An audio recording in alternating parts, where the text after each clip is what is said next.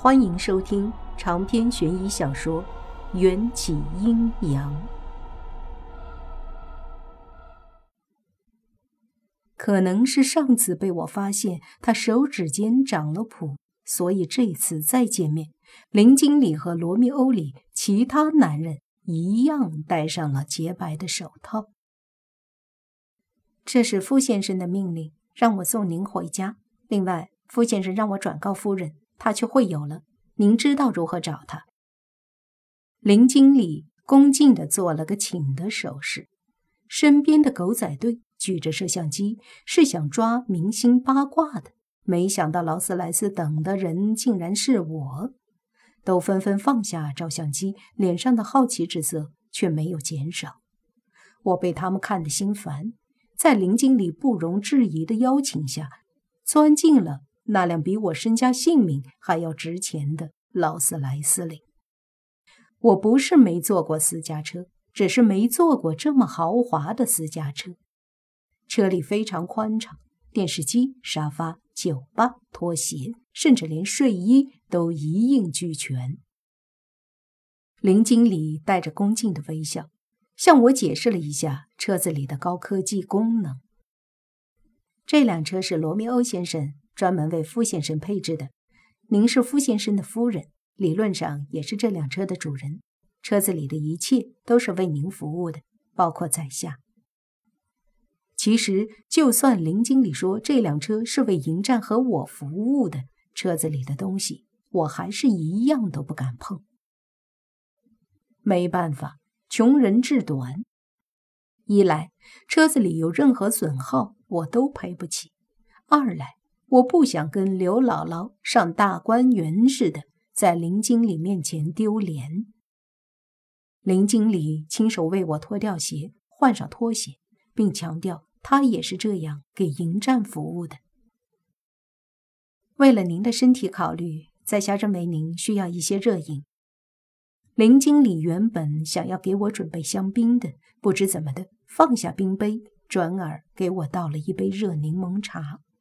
我有些莫名，我的身体怎么了？林经理微微迟疑，很快又淡定的回答我：“一个小时之后，您将会进入生理期。”我掐指一算，貌似例假确实就在这两天。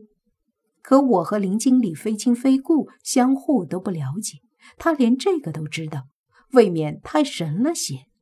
难道是迎战告诉他的？不可能，迎战怎么会对别人说这种事？他的思想大部分还保留着古人的习惯，绝对不会对别人说这么私密的事情。我特别想问林经理，他怎么知道我生理期的，却又红着脸问不出来。对林经理绝对不是普通人的认知又加深了几分。林经理单膝跪在地上，问我。夫人，请问需要我为您做什么服务吗？这突如其来的公主待遇让我非常惶恐。想了半天，我憋出了一句：“没事了，我想休息一会儿。”是。林经理轻声关上车门，回到驾驶位，按了一个按钮，前座和后座之间就无声地升起了一块木板，体贴地给我留了一个私密空间。一路上，我是既兴奋又惶恐，心里还有一点甜滋滋的。林经理说了，是迎战让他来接我的，看不出这个死鬼对我还挺上心的吗？小申也从木牌里溜出来，开心的在毛茸茸的皮草坐垫上蹭着脑袋。娘亲，你知道这是什么动物的皮草吗？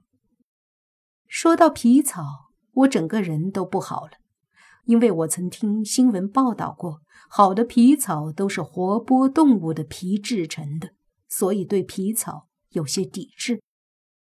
见我不回答，小申迫不及待地公布答案：是凤羽，凤在涅槃前留下的荣誉。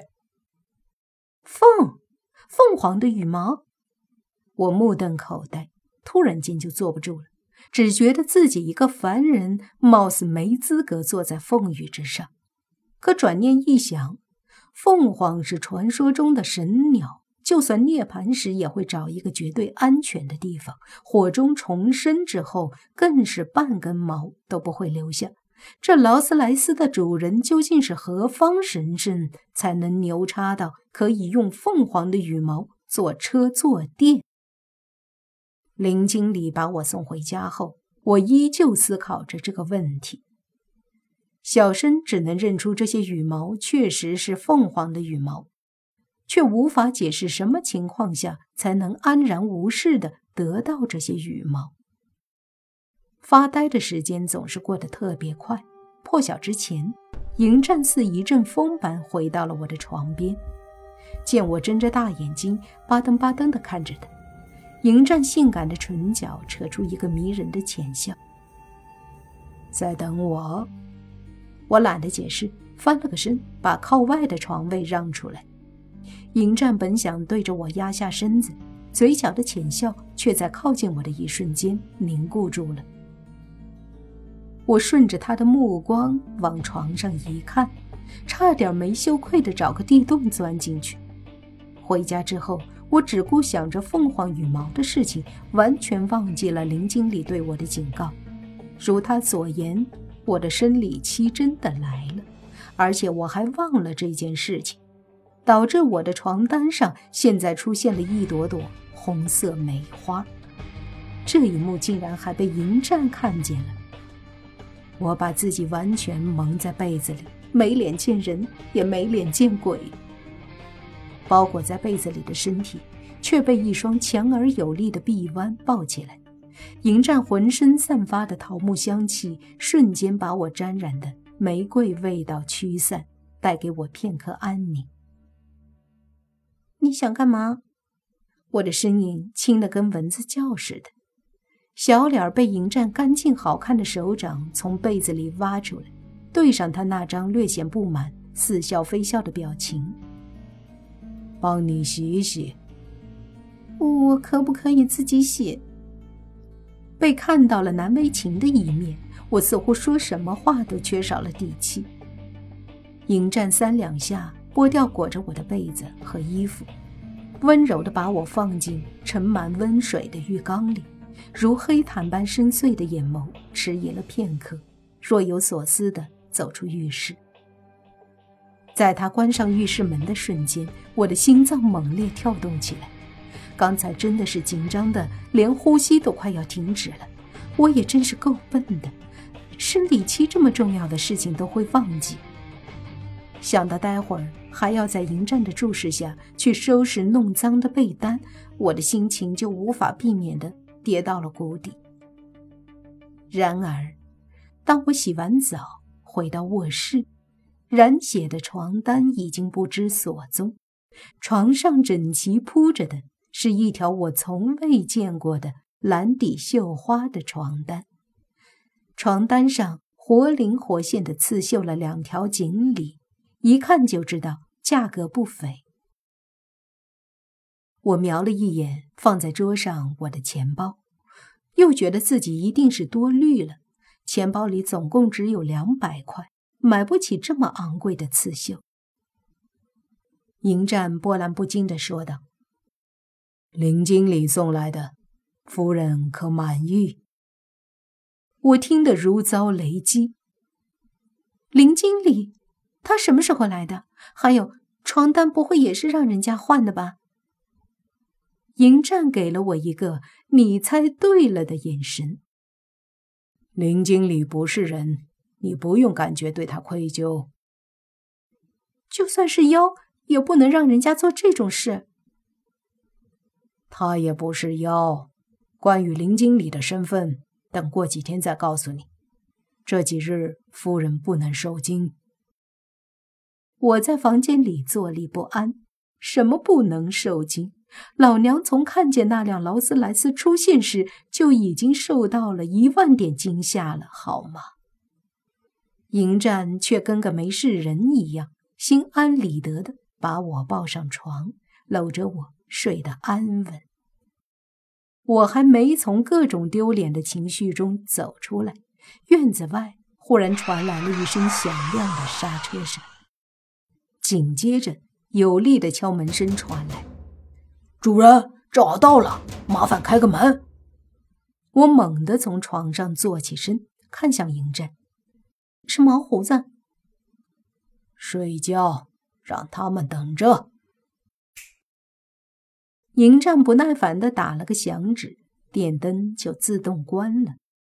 门外的毛胡子似乎也收到了迎战的暗示，停止了敲门，乖乖的守在门外。迎战似乎用了某种隔离的术法，创造出一个舒适安逸的环境。在他的臂弯中，我渐渐的睡过去。等我再次睁开眼睛，太阳已经升到了与地面垂直的高度。想到毛胡子可能还等在院子外面。我有些于心不忍。八月的晌午，温度足足有三十六七度之高。迎战抱着我睡得很踏实，修长的睫毛在紧闭的眼睑下映出一片好看的扇形阴影。我想要翻过迎战的身体去给毛胡子开门，迎战的手却毫无预兆地搭在我的胸口。等等。他们快中暑了，现在的样子只有你能看见。什么样子？迎战不回答了，继续安静的合上眼睛。我好奇的一点都睡不着，目光跟雷达似的在迎战的身上搜索着。突然，我发现盖在他腰腹下放的薄被上支起了一个强悍的小帐篷。我的脸刷一下红了。第一次知道，原来鬼睡觉醒来也是会这样的。知了趴在枝干上，不知疲倦地唱着求偶的歌谣。我的卧室里也春光一片。平躺片刻后，迎战起身去浴室冲凉。他在洗澡时没有关门的习惯。也没有回避我的意思。我坐在化妆镜前，透过镜子，正巧能看见敞开的浴室门内，迎战线条优美的背影和那双在被温水冲刷着的修长大腿。十分钟后，迎战随意披了一件白色的性感浴袍走出来，湿漉漉的刘海缠绕在他轮廓分明的侧脸上，说不出的诱惑。我看得出神，迎战把擦头发的毛巾丢在我脑袋上，戏谑一笑：“身体不好就不要胡思乱想，会闯祸的。”你不要自作多情。我不客气的顶嘴，对着镜子把头发扎成一个精神的马尾辫。见我已经穿戴整齐，嬴政这才推门出去。片刻。我听见院门被推开的声音，还有两个熟悉的脚步声。毛胡子和龙虾仔走进屋，已经在烈日下等候了足足四个多小时。他们的肤色与之前见到时深了好几度，衣服也都被汗湿了。毛胡子的胡子上不断滴落汗珠。这两人也真是忠心的叫人心疼。迎战让他们在门外等，他们竟然就真的站在门外等着，也不知道找个阴凉的地方避避暑。主人、夫人，不好意思，我先去喝口水。毛胡子礼貌地跟我们点点头，放下一个银色的手提箱，就冲去井边喝水，足足灌下了两桶，才心满意足地发出一声长叹。但在整个过程中，我却没看见毛胡子的跟屁虫龙虾仔。迎战悠哉地靠在摇椅上，不知对谁说了句：“箱子拿来。”我不知迎战指的是不是毛胡子带来的那只箱子，有些发愣。一双从天花板上垂下的细长双手，已如闪电雷鸣一般，嗖的一下勾住手提箱，小心地。递到迎战手中，一滴水从天花板滴在我的额头。